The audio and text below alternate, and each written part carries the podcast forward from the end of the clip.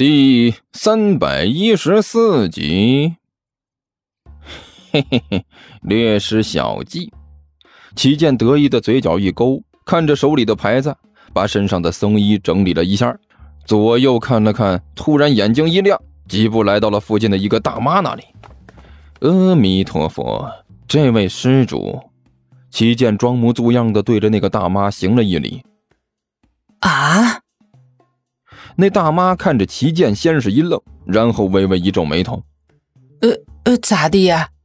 化缘啊？”“啊，不是，这位施主，您误会了。”齐剑笑眯眯的说道：“贫僧虽然化缘，但是还化不到施主您的头上。我这是有点事情，请您帮忙。”“呃，什么事情？”那大妈警觉的看着齐剑，问道：“哎，大妈，您别紧张，好事儿。”齐健咧嘴一笑：“是这样，我呢是来接人的。您看这牌子。”齐健把牌子举起来说道：“看，遗苦大师，我来接的就是这位。”“嘿，呃，来接人啊？”那大妈眼睛顿时一亮：“呃，怎么的？呃，大师啊？”你们要住店吗？可不就是嘛！齐剑笑眯眯的点了点头。你这是旅馆吧？哎，对对对对，我们这就是旅馆。那大妈用力点了点头。哎呦，我们这个旅馆呀，可好了，WiFi 上网，提供热水，宽敞房间，而且还干净。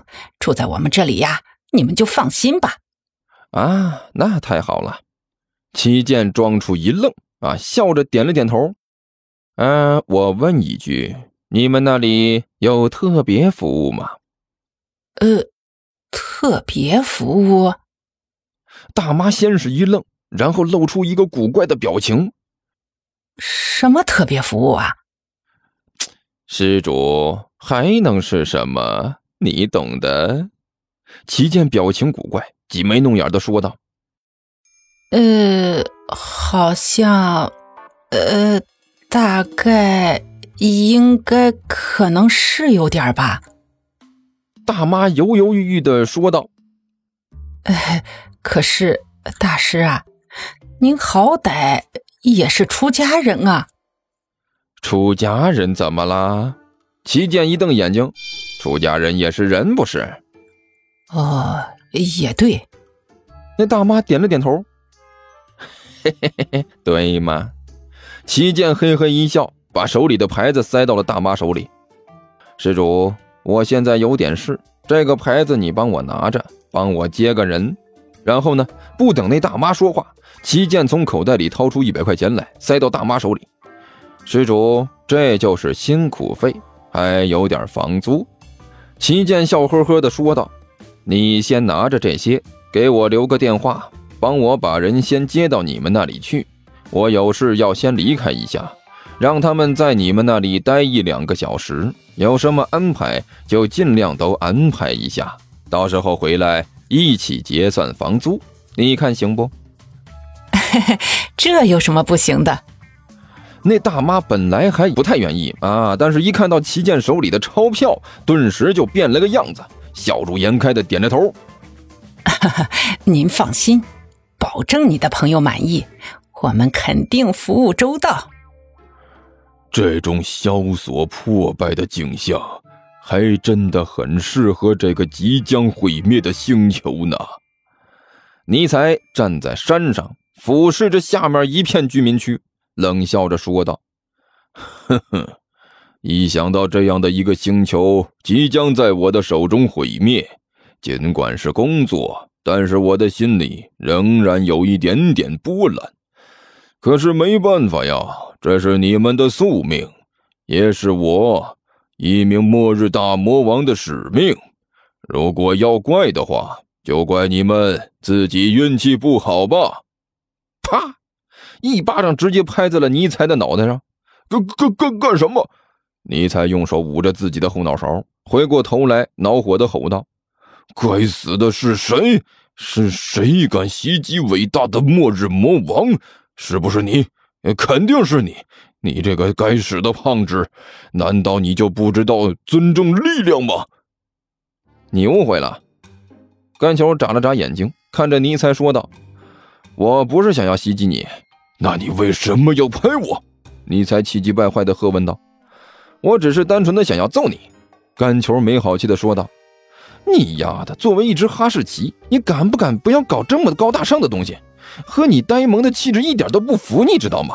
你就应该迈开大步，在呆萌这个有前途的前景下一往无前的走下去啊！别没事回头，小心闪到腰！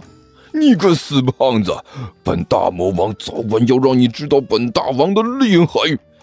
尼采咬牙切齿地看着甘球说道：“以后的事情以后再说。”甘球一撇嘴：“起码现在你拿我一点办法没有。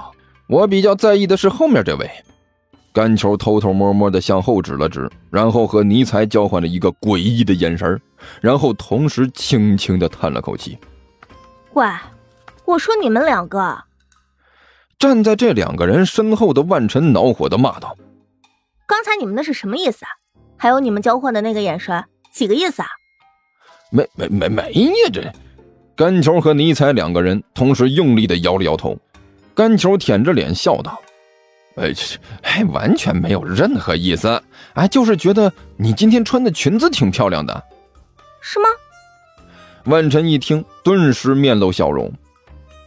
你也觉得这裙子好看？哎，我也很喜欢。啊，说起来，现在想一想，以前还真是凄惨啊！除了参加宴会穿过那大的过分的裙子之外，我竟然就再也没有穿过裙子，简直是太悲哀了。所以今天难得有这么一件让我满意的裙子。我一定要穿出来秀一秀！龌龊！尼采咬着牙，鄙视的斜眼看了甘球一眼。为了拍马屁，简直连脸面都不要了。哦！万晨目光一冷，笑眯眯的看着尼采问道：“亲爱的末日大魔王阁下，莫非你有什么不同的看法？”呃呃，不，没有。尼才立刻把头摇的都要断了。我也觉得你这条裙子实在是太漂亮了，和你的气质和你的身材简直都是绝配。呃，除了你，还能有谁能穿出这个效果来？这还差不多。万晨这才满意的点了点头。哎呀，他喵的，你更龌龊！一边的甘球冷笑着说道：“废话，拍马屁生不拍马屁死，这么简单的选择题，换成你，你怎么做？”尼采恼火的问道：“废话，你都说了这么简单的选择题了。”干球一撇嘴：“当然是拍马屁了，我又不傻，这不就得了？”尼采叹了口气：“唉。”干球回头偷偷看了一眼神采飞扬的万晨，一脸无奈的摇了摇头，低声嘀咕道：“原来这位女侠跟着我们出来，就是为了显摆一下自己的裙子呀。”我说她怎么不看电视了？要跟着一起出来，可不是吗？尼采深有同感的点了点头。以前想要把她从电视前面拖起来，可真的是费了劲呐。以前在魔界就听说，女人如果有了新衣服，简直恨不得全世界都知道。以前我还不明白怎么回事，这次可算是见识到了。对了。甘球压低声音，一脸怪笑的看着尼采。哎，你说起这个，我才想起来，我听阿巴说，怎么着啊？你们魔界还有魅魔？有啊，怎么了？尼采懒洋洋的说道。听说都很赞哦。甘球脸上的表情更加诡异了。